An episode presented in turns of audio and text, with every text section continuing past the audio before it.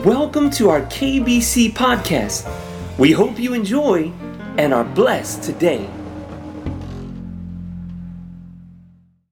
今日も共に学んでいきます人間関係を作るということ今日は関係を深めるということを共に見ていきます私たちはイエス様を紹介したいイエス様の証人として歩みたいそのためには証言それは言葉で伝えるということをします。ですから弟子たちは全世界に出て行って証人となりました。言葉で伝える伝える。言葉が伝わる関係になる。ということが必要です。そのために言葉が伝わるために信頼関係を作る。信頼してない人から何を話されても心に入ってきません。信頼してないからない人から何を聞いても私たちそれに応答しようとは思いません。けれども信頼という関係の中にある人が語ってくれる時に喜んでそれを受け取っていこう聞いていこうとします。すなわち心のベルト掛けができている。切れていない。私の心相手の心がこうベルトがかかっている。その時に私たちの言葉が相手に影響を与える。相手の方が語ることが私たちに影響を与えていく。この心のベルト掛けができる。ということが必要です。その時にこの人と話したい。この人に相談したい。この人から聞きたい。という願いが起こります。心のベルト掛け。どのようにしたらすることができるか。それは需要です。私たちは私たちが一方的に伝えるのではなくてまずその人を受け入れるということから始めていきます。その人を一度そのまま受け入れる。私たちの価値判断をしないでその人をそのまま一回受け入れる。これを需要と言います。じゃあどのような方法でするかっていうと聞くということです。聞くということ。神様は人間にだけ与えられた特徴。それに気づくようにと言われます。人間に与えられた特徴。それは言葉を持っているということです。そして私たちはこの言葉によって相手との関係を作っていくということをします。ですから私たちはまず相手の言葉を聞くということをします。その聞く時に心私たちの思いの中に一回それを受け取っていく。私たちは聞いていく時に、え価値判断をします。誰でもします。それをしてはいけないんじゃなくてその価値判断は大事に持ちながらちょっとそれを横に置いてその人が話す言葉を一度全部聞いてみる。というのは人にはいろんな事情があります。いろんな状況があります。私たちがその人の多くを知ることができるわけではない。ただ表面の言葉だけで価値判断をして、えー、裁くということを多くの場合してしまいます。社会はまさにそのるつぼの中にいます。一回そこに巻き込まれると何が何かわからないというもうテレビの世界もいろいろ言った言葉の一部を捉えてそしてもうレッテル貼りをしてこの人はこんな人なんだということを言い続ける。言い続ける。その時にその人の関係はできないわけです。もう拒否しかない。拒否しかない。だからまあ、テレビでもネットでも一回人々からそういうネこうレッテルを貼られるともうその人は孤独になってしまいます。すなわち人との関係を全く持てない、えー、韓国の女性のスターと言われる人たちもが何人もこれで自分の命を絶ちました。自殺をしました。それは誰との誰とも関係を持てないと思ってしまった。誰とも関係をもう持つことはできない。と確信してしまった。人はその時にもう生きることができなくなるわけです。人は一人では生きることができない。そこまで追い込まれてしまう。そして自ら命を絶つという一番辛い経験をしていく。その人だけではなくその人の家族も苦しい経験をしていく。私たちの社会はそのようなことが今溢れていってる。そしてそのような人がいてももう1週間もしたら社会は忘れてまた次のターゲット次のターゲットというふうにしていく。そんな中で私たちはまず自分の価値判断をちょっと置いて聞く耳を傾けるということをします。口を挟まないで聞くということ。この口を挟まないで聞くというのは相手の存在を大事なものとして受け入れるということです。私たちは誰かの話を聞いていると絶対に途中で言いたくなります。自分の知っていることを言いたくなったり自分の価値判断を「いやそれよくないんじゃない?」とか言いたくなる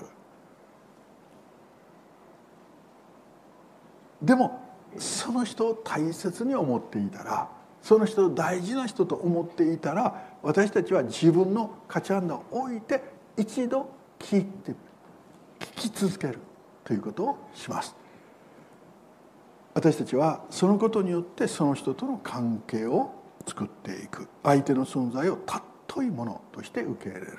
じゃあ私たちの目の前にいる人尊いでしょうか？これが世の中とクリスチャンの違い。聖書が言ってることとの違い。世の中で尊い人というのはいわゆる業績のある人能力のある人いろんな結果を出している人また表面の美しさを持っている人、まあ、何かのそういうでそういうの何にもない何もない何もない。いやもう世の中から見たらマイナスのような人たち。であったとしても聖書は神様は非常に良いと言ってくださる。作ってくださった時に。その人が生まれた時に主はそう言ってくださって喜んでくださっていた。しかしその後自らの判断決断で愚かなことをし続けた。だから自分も自分を尊いと思えなくなっている状態。そんな中で尊い。ということを私たちが表す。そこから尊いものが尊いものとして生きるためにはどうすればいいのか。神の前に立つ。作られた神の前に立つ。ということから始まる。そしてその尊さを失わせてしまったように見える。その原因は何か。それが罪なんだ。そして罪に陥っている限り私たちは自分の大事さをもう見失い人の大事さを見失い生きる喜びも見失い結局私たちは滅びてしまう。最終的に神の裁きを受けなければならないところまで行ってしまう。そんな私たちは一人一人に口を挟まないで聞く。相手の存在を尊いものとして受け入れる。そして大事なことは相手を受け入れる知るためには自分を知り相手を知るいわゆる文化というものの中に私たちはいます。だから日本人を知るという時と、まあ、それぞれの国の、まあ、民族の人たちを知るというのはやはり違うということ、まあ、この違うということも知っておく必要があります。日本人の特徴は集団思考です。合わせます。仲間意識です。そしてそこにあるのは話さなくても分かるということです。だから自分が何ができるとかこれが得意とかそういうのはあんまり言わないわけです、えー、話さなくても分かるところがアメリカはもう多民族国家です。そして黙ってたら誰も注文なんかしてくれない。黙ってたら誰も見てくれない。だから言わないといけない、えー、以前に、えー、MTJ 日本に来たアメリカ人、まあ、何人もいますけどその中の一人が、えー、こうちょっと話してですねもういろんなことができるっていう話をしてくれてその中に「ピアノができます」と言った日本人でピアノができますって言ったらこれはよっぽどできるということになるわけです。でその人が「ピアノができます」って言ったので、えー、ある時「ちょっとじゃあ総額してください」と言って頼んだら確かにできるんです。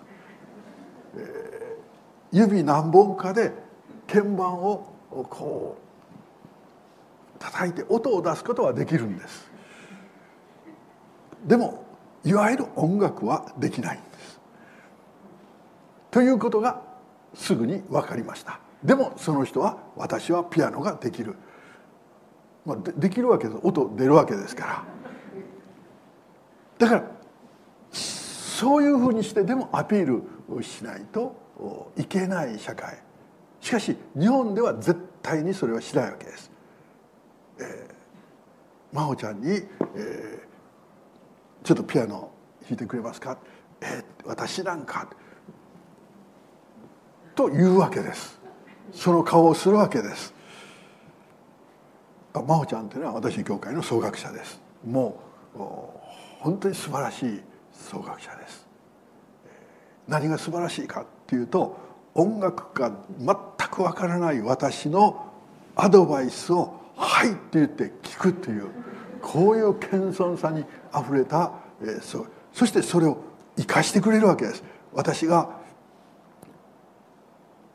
こうもうちょあそこねもうちょっともうちょっとこうこうなんかこうこう広がりがあったらいいねっていうそしたらそれ本当にやってくれるというその真帆ちゃんが「いや私まだそんな大したことないです」というのが日本人の、まあ、一般的な、えー、まあ、今若い人とちょっと違ってきましたけれども感覚であるわけです。ですから日本人を知るっていう時は、えーその仲間意識の中で話さないえ当然自慢しないできることもできないような顔をしてできた時にどうだという、まあ、そんな、まあ、社会であるということ。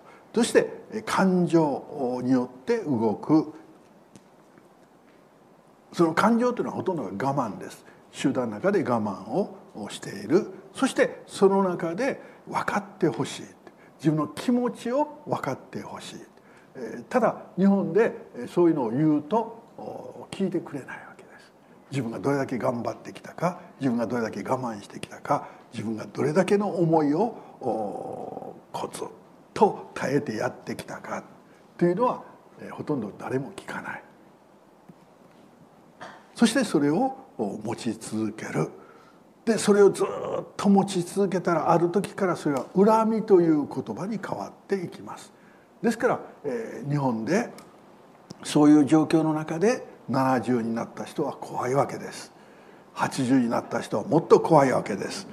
90になった人はもっともっとというなんか年を取るとそういう怖さ恨みがその人の中にこう大きくマグマのようにというそれを出さない怖さというまあ、こんなのが日本にあるこれ昔からの、まあ、小説なんかでよく出てくる、えー、そういうものになるわけです。ただ今は、まあ、そこまでは我慢しません。適当に、えー、出します。ただ私たちの中にあるのは分かってほしい人の欲求。そしてそういう中で私たちは言葉による関係を作る。そのためにまず何が必要かっていうと需要。これが聞くということ。そして前回学んだ指示ということ。過去を許し現在を褒め将来を励ますというこのことをします。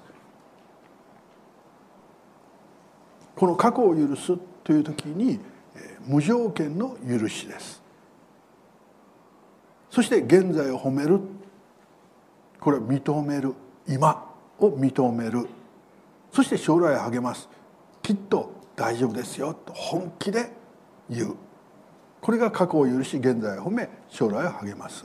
でこれはこの3つはクリスチャンができるんです。なぜか自分がこれを経験したから。イエス様の前に立った時にイエス様はまず私に「来よあなたの罪は許された」って言ってもう昨日までの直前までの罪過去を許す。そのためにイエス様は十字架で犠牲となってくださった。だから過去を許すということが現実になるわけです。そして現在を褒める。イエス様は今日主の前に「主よう」と言った時に「愛する子よ」と言ってくださる。そして将来を励ます。思いを煩うな。神があなたのことを心配してくださっている。心配りしてくださっている。だから明日のことを心配しないでいい。と言ってくださる。だから私たちは人と接する時に主が自分にしてくださったかのあのあの一つ一つを思いながら主がしてくださったことを相手の人にしていけばよいわけです。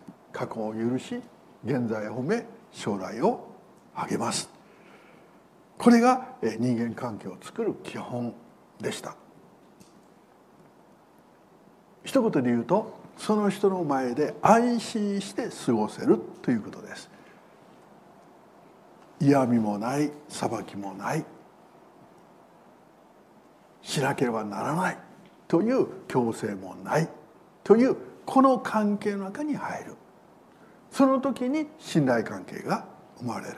すなわち自分も心を開き相手も心を開いて。そして私たちはなぜ自分がこのようになれたか。ということをありのまま話せばよいわけです。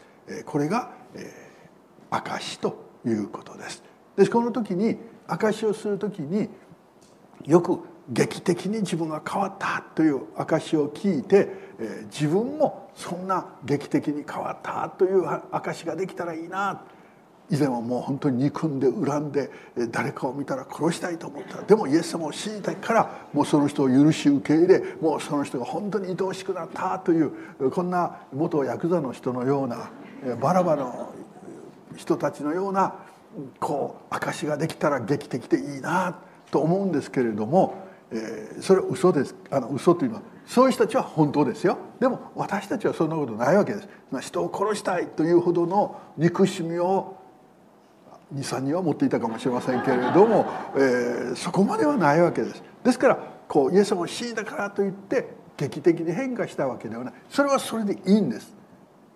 そして、えー、今振り返ってみた時にイエス様に感謝している。イエス様がおられなかったら本当に私は今の自分ではなかった。それだけそれそれなんです。だからその証をありのまましていけばよい。証で大事なことは本当だということです。真実だということです。その真実なことを話していけばよい。それが相手の人に伝わるということです。そして今日は関係をその人とのもう少し関係を深めていく。その人とこうもっとこうベルト掛けが強くなって近くなっていくそのために必要なのが質問ということです。質問ということ。この質問の目的は3つあります。それは現在位置の確認そして問題の確認方向の確認。だから話している中で、えー、その人がこう罪について知るとか自分の現在について気が付くというそういう質問をします。別にそれを暴露するためじゃなくて好奇心でも当然なくてイエス様の前に立つために。神様はアダムとエバに質問をされました。アダムとエバが取って食べてはならないというあの木の実から取って食べましたそして取って食べた時自分たちが裸であるということに気がつきそして神の前にしてはならないことをしたということに気がついてその木の陰に隠れたそして隠れたこの二人に神は「あなたはどこにいるのか?」と尋ねられた「あなたはどこにいるのか?」と尋ねられた神様はそれを知らないんでしょうか？それ知ってるわけです。アダムとエバの立場になって考えてみると神様はあなたにあなたはどこにいるのか？と質問されたら信頼関係の中にあるわけです。少し切れてますけれどもしかしその時に「あなたはどこにいるのか?」と聞かれた時にアダムは自分がいる場所を確認するわけです。それはその木の陰に隠れているということではなくて自分がしたこと。取って食べてはならないという木の実から取って食べたこと。そして神様前から隠れてしまう自分。そして今隠れてしまっている自分というその自分の位置自分の姿を知るということをするわけです。ですからアダムは答えます。あなたの足音を聞いてあ聞いたので身を隠しています。と言ったんです。あなたはどこにいるのかという質問に対してここ会話で言えばですねあなたはどこにいるか。はい木の陰にいます。というのが答えなんです。でもこの時にアダムが言ったのはあなたの足音を聞いたので隠れています。隠れている自分。というのに気が付くわけです。それを言葉で表す。だから質問によってその人は自分の位置自分の状態というものを自分の言葉で言えるようになります。そして質問によって問題の確認をすることができます。明確になります。アナニアとサッピラという夫婦がいました。その前にバルナバが土地を売ってこれは神様が御心を示されたから土地を売ってそして捧げたんです。すると他のクリスチャンたちが「あ素晴らしい」ってと言った。でアナニアとサピラも土地持ってたわけです。使ってない土地持ってたで神様は彼らに示してないわけです。にもかかわらずやっぱ褒められたいな。認められたいな。みんなからすごいと言われたいな。じゃあというのでその土地を売ってそして捧げたわけです。で彼らはその土地の売った一部を捧げた。一部というのはまあだいぶ残してたんです。で一部を捧げて捧げました。と言ったわけです。これは何かというとごまかしなんです。神様が示してなければしなくていいわけです。で時にはしない方がいいわけです。でも人々に教会の人々に称賛されたい認められたい素晴らしいすごいと言われたいというそのことを目的として売って捧げた全部捧げたふりをしたんで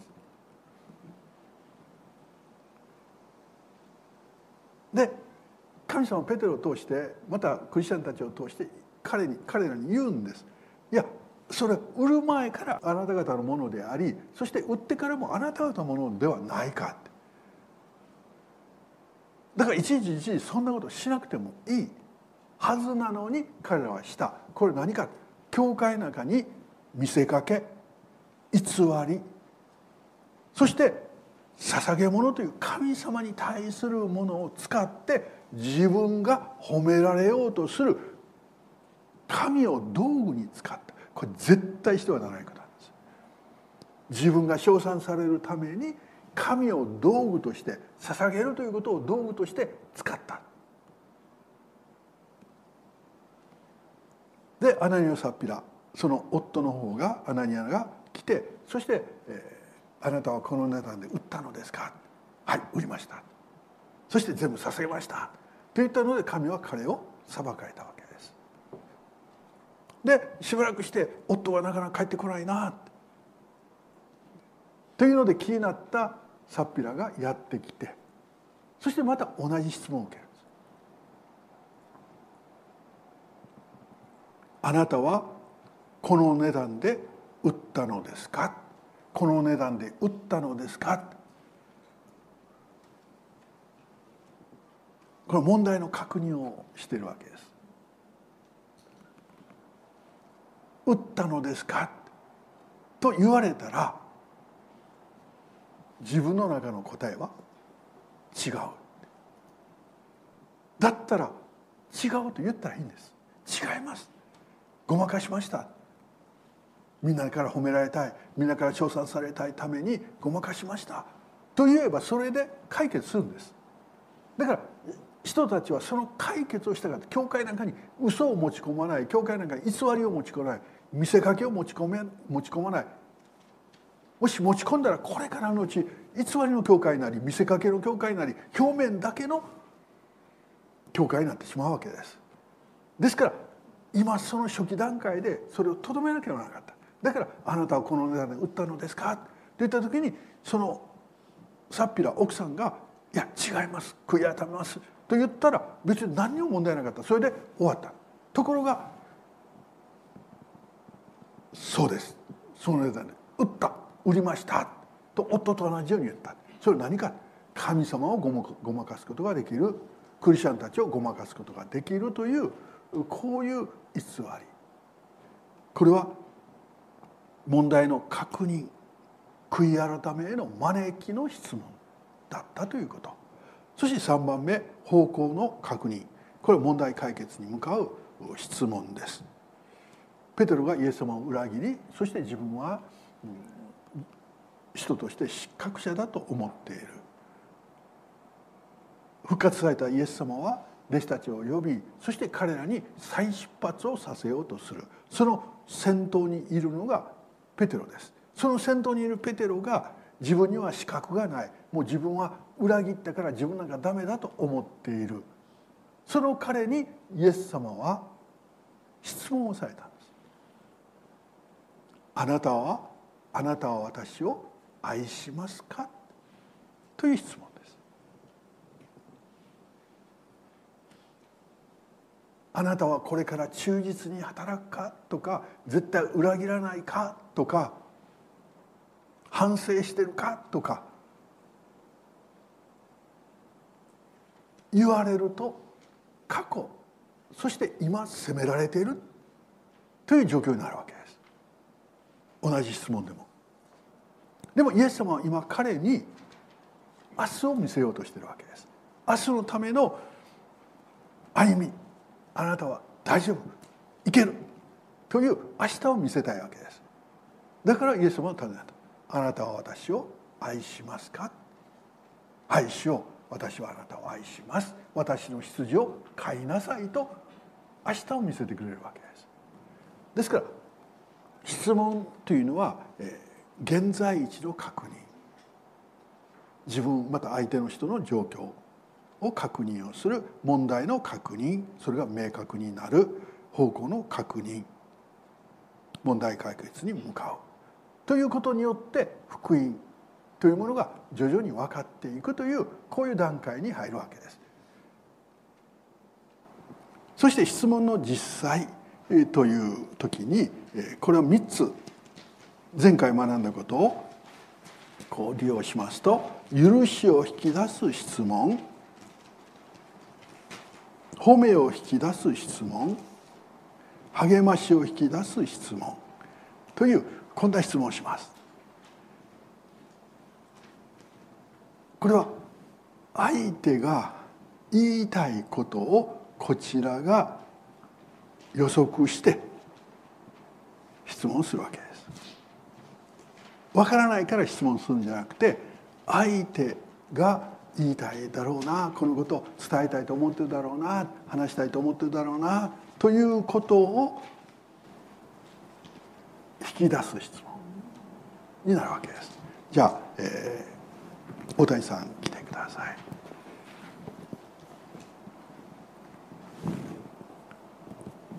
はいじゃあ。はい大谷さんは、えー、っと千ロ場の前はどんな仕事をしてました？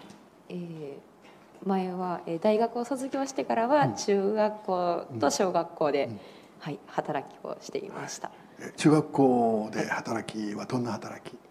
えー主には、えー不登校生を、うん。えー保健室登校から、えークラス復帰をする支援をする働きとあと部活動の,、あの支援をする働きをしてました。か、えー不登校のお子さんを、まあ、お子さんと中学生をはい。クラス復帰するはい、大変やね。そうですね。はい。えーどんな工夫を？とても、はい、楽しい仕事であります。楽しかった？はい。へええどどんなふうにしたの？そうですね。やっぱり初めは、あのすごく警戒をしてるんです。はい、うん、親御さんもその、警戒が結構強いので、それをあの解くところから始まります。はい。で、えーどう？失敗したことある？はい、あります。え生徒から何か言われたことある？はい、あります。どんなこと言われた？来るな。来るな 来るなって言われるし、えー、まあ顔も見たくないっていうのもあります。えその人を支援するために行ってるのに、はい来るな顔も見たくないはい。えその時どんな気持ちだった？あ私は見たいのでまた来ますと言います。おおそうかそのその子に「私はあなたを見たいのでまた来ます」はい。えその人などう言った？うんまあか勝手にしてっていうあ感勝じ手にし。てですし。あちょっと心変わったね。そうですね。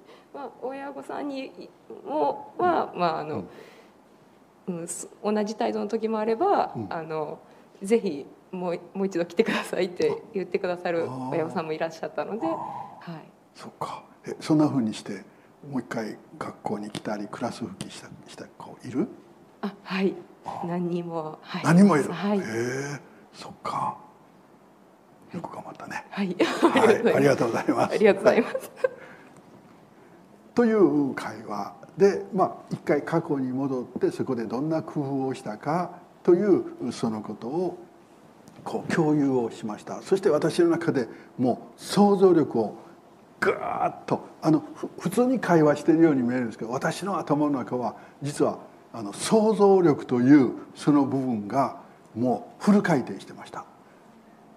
っていうのはこう行った時あのもう来るなと言われたその時それは、えーこのあの、えーと保健室なのか家なのかこう頭の中でこう想像した時に絵が描けなかったんですね。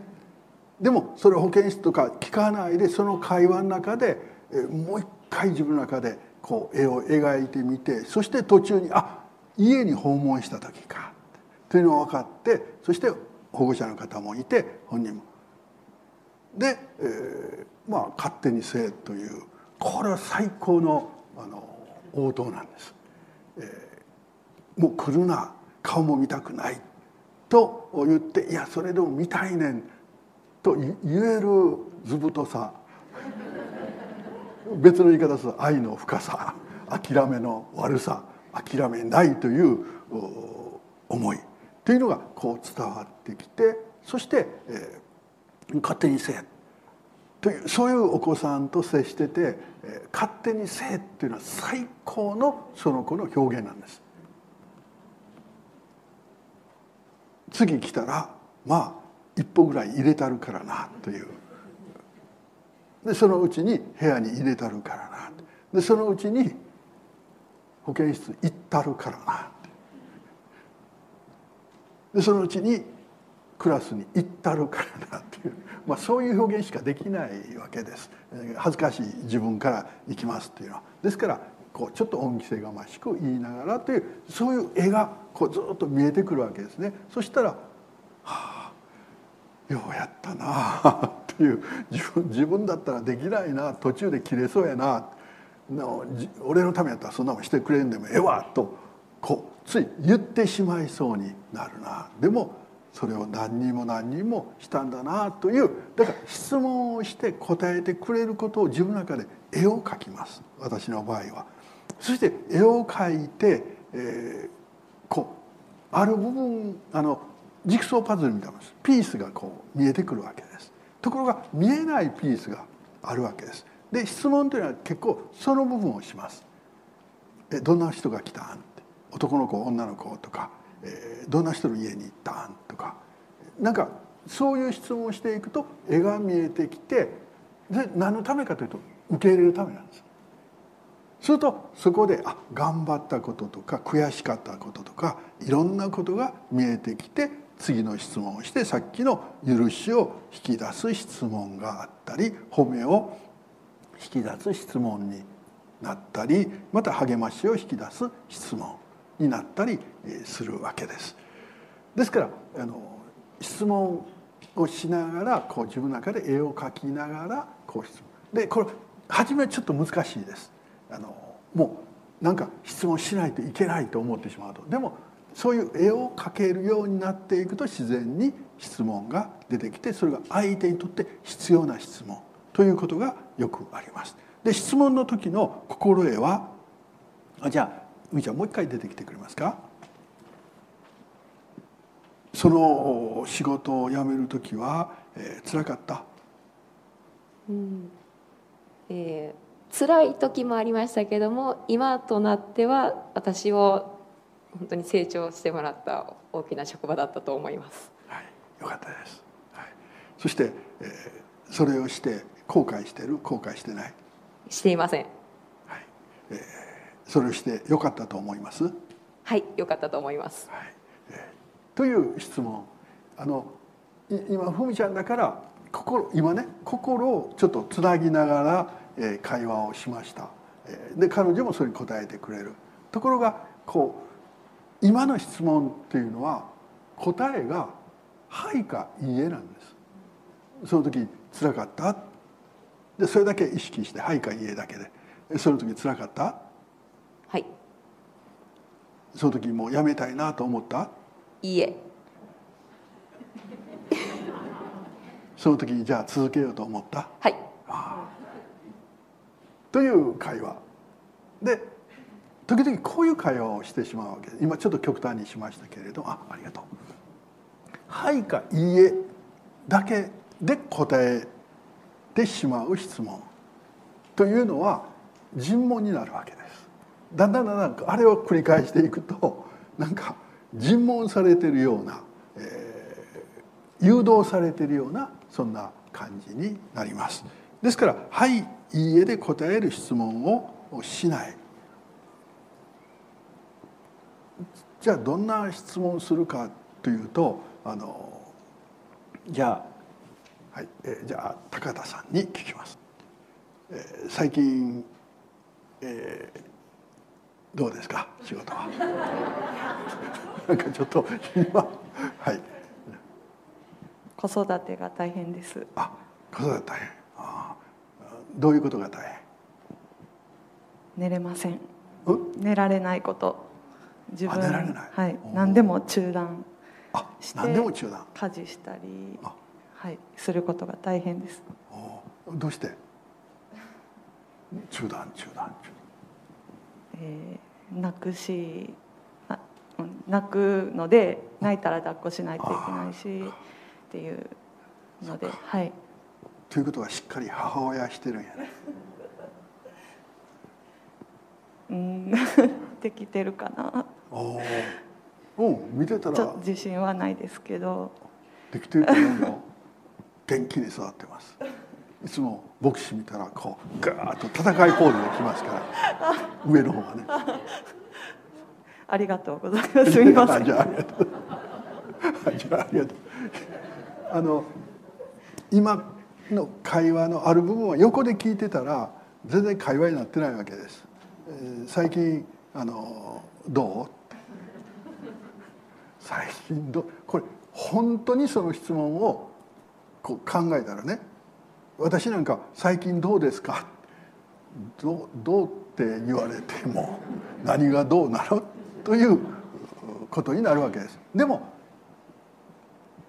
あの「はい」とか言えない「最近どうですか?」って言った時にその人の頭の中に浮かぶのは自分が一番気になってることとか自分が一番こう話したいこととかがこう引き出されていくわけです。ですから限定しないで「最近どうですか?」と聞けばいいわけです。で結構生真面目な人は「最近どうですか?」って「え何がですか?」と聞かれるでいいわけです。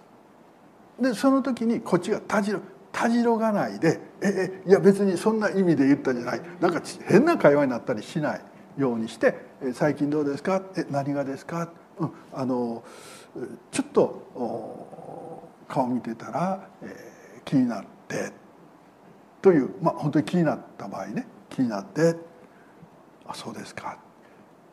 分かりました」いや具体的な内容は全く分からないんだけどももしよかったら教えてくれるというそこにこう焦点を合わせて自分が一番気になったことに焦点を合わせていく。そしてそこにこだわらないで最終的にはその人の話したいこと。その人の言いたいことが言える幅をずっと持たしておくということをします。ですから私たちが質問するのは別に尋問してるわけじゃないしその人の情報を何かで得てやろうと思ってるんじゃない。利用しようとしてるんじゃなくてベルト掛けをしたいだけなんです。そのために理解したい分かりたいあなたの状況を知りたい。そして絵を描けたら、えー、もっと何か一緒に考えることができるしやっていけるしというそんな思いなんですねですからそこで、うん、相手に質問をする時に相手が答えやすい質問からする心の動きに沿った質問をするということです。じゃあもう一回ちょっと出てきますか？でこうあのあこんにちは。はい。最近お金足りてる？いや全然足りてないです。最近あの体は元気？ぼちぼちですはいはいこれだけ あの突然まあ2人の関係だからもう小さい時からしてるんで、えー「お金足りてる?」って言ったら、まあ、父親が言ってるような感じで、まあ、答えてくれたりはしますでもそんなに深くない人にお金足りてますか? 」まあ率直といえば率直、えー、ただ愚かといえば愚かな質問になるわけです。絶対聞かれた人は警戒しますね。なな何この人という。ですから私たちはあの答えやすい質問からするわけです。え、私たち会った時に大体言いますね「、今日寒いですね」言われる分かってるわけです。あのそ そないと身も蓋もないんですけど、えー、今日いい天気ですね。いい天気が分かってるわけです。風強いですね。もうだから駐車場がここまで来るの大変だった。でもそれは答えやすい会話なんですね。今日いい天気ですね。って言ったら「あ天いい天気ですね」あのちょっと風強かったですけど。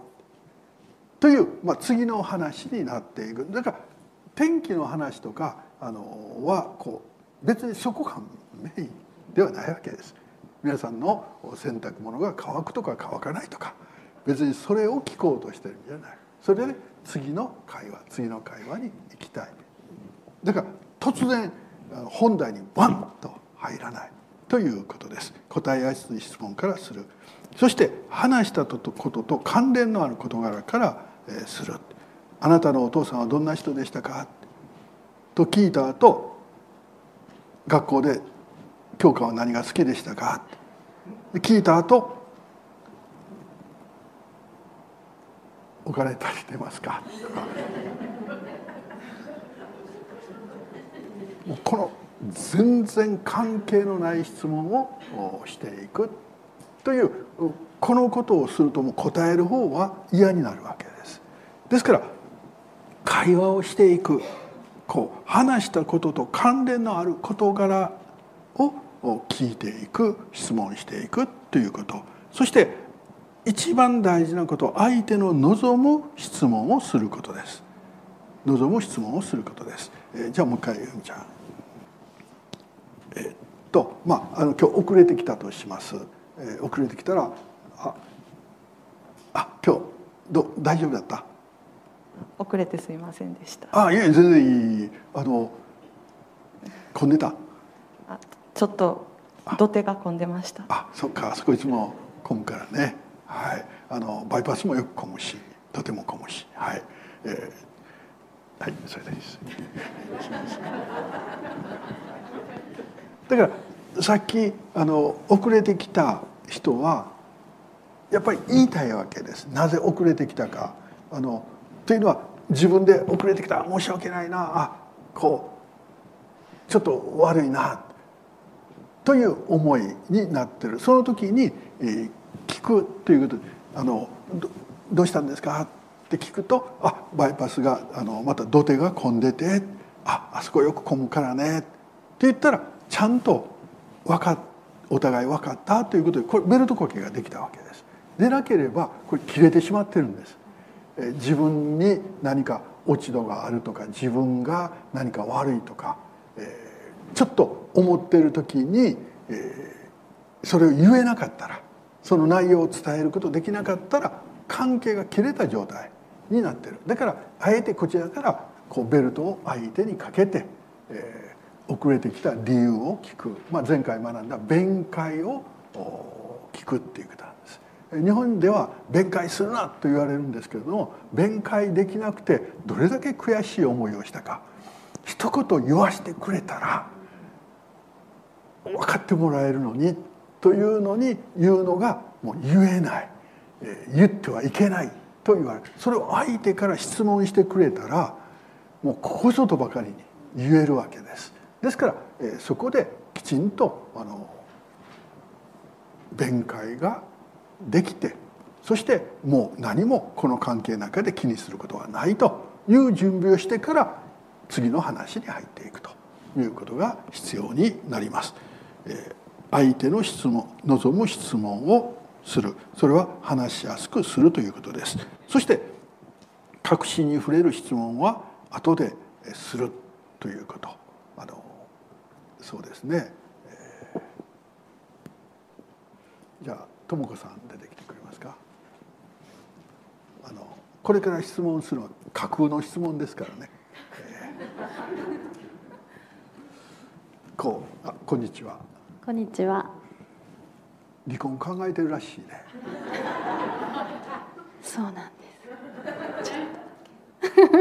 あ、そっか。え、どの程度？うんと。五割ぐらい。五割ぐらい？あ、そっか。ということは、どちらでも転ぶ。そうですね。今も瀬戸際っていう感じで。まあ、当然ね、はい、そういう場合は。相手が悪いんやね。もちろん。一番嫌なところどんなとこ？一番嫌こ。れ架空ですからねみんな。そうですね。一番嫌なところ。うんとトイレの便座を戻してくれないことですかね。えトイレえこの戻さない、うん、かあれはやっぱり掃除する方とか女性にとってはすごく嫌。はい。あ今まで言ったことある？何度も。何度もそこやね、はい、そうなんです。ああ一回言ったら聞いてくれたら別にいいけどね、はい、その何度もっていうのはなんか無視されてるような感じ。そうなんです。なんでなんで聞いてくれるのかな。なんでですかね。なんなんかプライドみたいです。プライド？あそうか、だからこうそれをこう上げたままに。そうそれこそ男っていう。でそれを言われて聞くのがプライドが許さない。いやあのトイレ。それが男やろうっていうそういうプライド、はい。アホやね。多分。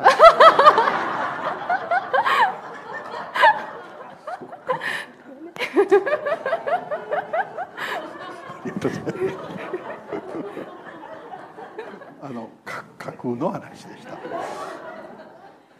らその時に、え突然言われてどうでした？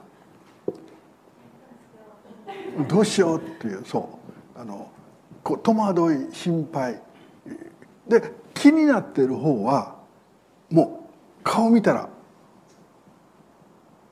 言いたくなるんですね。でも聞かれた方はもう戸惑うしかないわけです。ですからやっぱりそこに至るまでに順番に聞いていく。そして時には本当に大事なことであればもう聞かないで終わる。こともあります。なぜか相手はそのことを話したくない。でもこっちは知りたい。その時に相手が話したくないならもうあえて聞かない。ということも大切です。質問をするという時にそのことも、うん覚えておきましょう。確信に触れる質問は後でする。そして相手が話したくないことは質問しない。あえてもう聞かない。ということをします。そして最後に質問の注意点。自分の好奇心を捨てる。私たちは質問をして話を深めていくその目的はベルト掛けをしそしてそのベルトをもっと強く近い関係になりたい。それだけのことなんです。質問をしてこうなんか自分の好奇心を満足させたり「えーあそうなんや」というそんな目的では何もあの質問しません。会話をしません。相手を嫌な思い相手に嫌な思いをさせるだけですから。ですから、えー私たちは自分の知りたいことではなく相手の話したいことを質問する自分の知りたいことではなくて相手の話したいことを質問するでこのためには想像力が必要です。相手の立場に立ってみていろいろ想像してみる。その時にあこんなことを聞きたいんだな。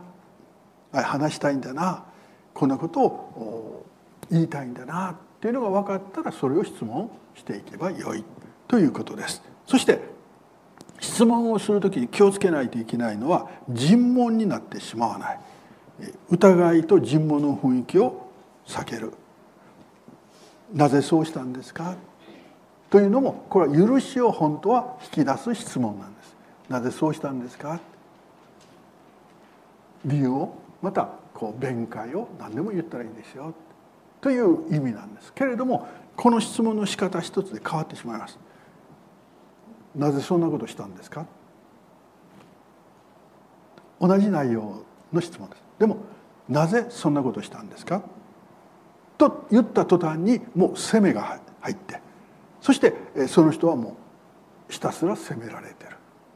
なぜってそんな理由は理由にならない。もう聞く前からこっちはそんな思いでえ言っている。ということがあります。それはおかしいと思いませんか？こう質問しているように見えながら実は相手を責めてるという。普通そんなことしませんよね。相手がしませんね。でもあなたはそれしたんですよ。というもうもうその責められるところに行く質問なんです。ですからもう相手の人はそれに答えたくない答えない答えることができないということになるわけです。ですから私たち質問する時に自分の知りたいただ知りたいというだけの好奇心を絶対置く。知りたいためだけに自分のためだけに聞くなら何も聞かない。なぜか相手はそのこと話したくないから。そして話したくないっていうなら別に話さなくていいですよ。といういつもそのことを大事にしておく。だから土足で相手の心の中に入り込まない。えー相手が開けてくれたら入ります。そしてえー話してくれたらそこで一緒に過ごすということです。質問によって私たちは相手との関係を深めることができます。そして相手が必要なことを話せるようにえ私たちはえ助けることができます。そのようにして関係を作ります。関係ができた時に、え私たちは、うんイエス様のことを自然な形で話すことができるようになります。で私たちは最終的に今日イエス様を救い主として信じませんか？でその信じませんかというのも、えー信じませんという答えも言えるし信じますという答えも言えるような聞き方をする。そして「信じません」って言った時に「分かりました」またこう信じたいという願い思いが起こったら教えてくださいね。とか、また「なぜ信じられないか」という理由があればよかったら教えてくれませんかという、まあ、そんな質問も、まあ、雰囲気です。その時間もありますけれどもそういうふうな質問をしていく。そしてその人がイエス様と出会えるようにしていく。最終的には私たちは消えイエス様とその人だけが残る。というそんな関係になればいいなと思います。えーぜひ良い会話をしてください。良い対話をしてください。そして繰り返します。これは相手に要求することではありません。相手がちゃんとこんな質問をしてくれるくれるべきだとかそんなことのために学んでいるではありません。自分がそういうふうにやってみましょう。自分が相手の役に立つものになっていましょう。そしてイエス様を明かししましょう。ということです。祈ります。素晴らしい神様共に命が与えられあなたから非常に良かった。と言われる存在となっていることを感謝します。自分の尊さを見失い罪の中でサタンの誘惑の中でもがいている一人一人その人たちにイエス様を証しすることができるように私たちを用いてください。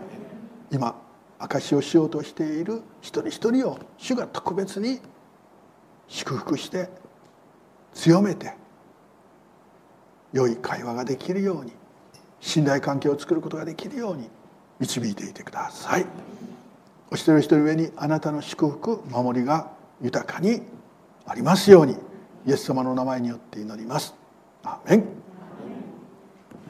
Thank you for listening. We hope that today's podcast was a blessing in your life. See you next time. Produced by KBC.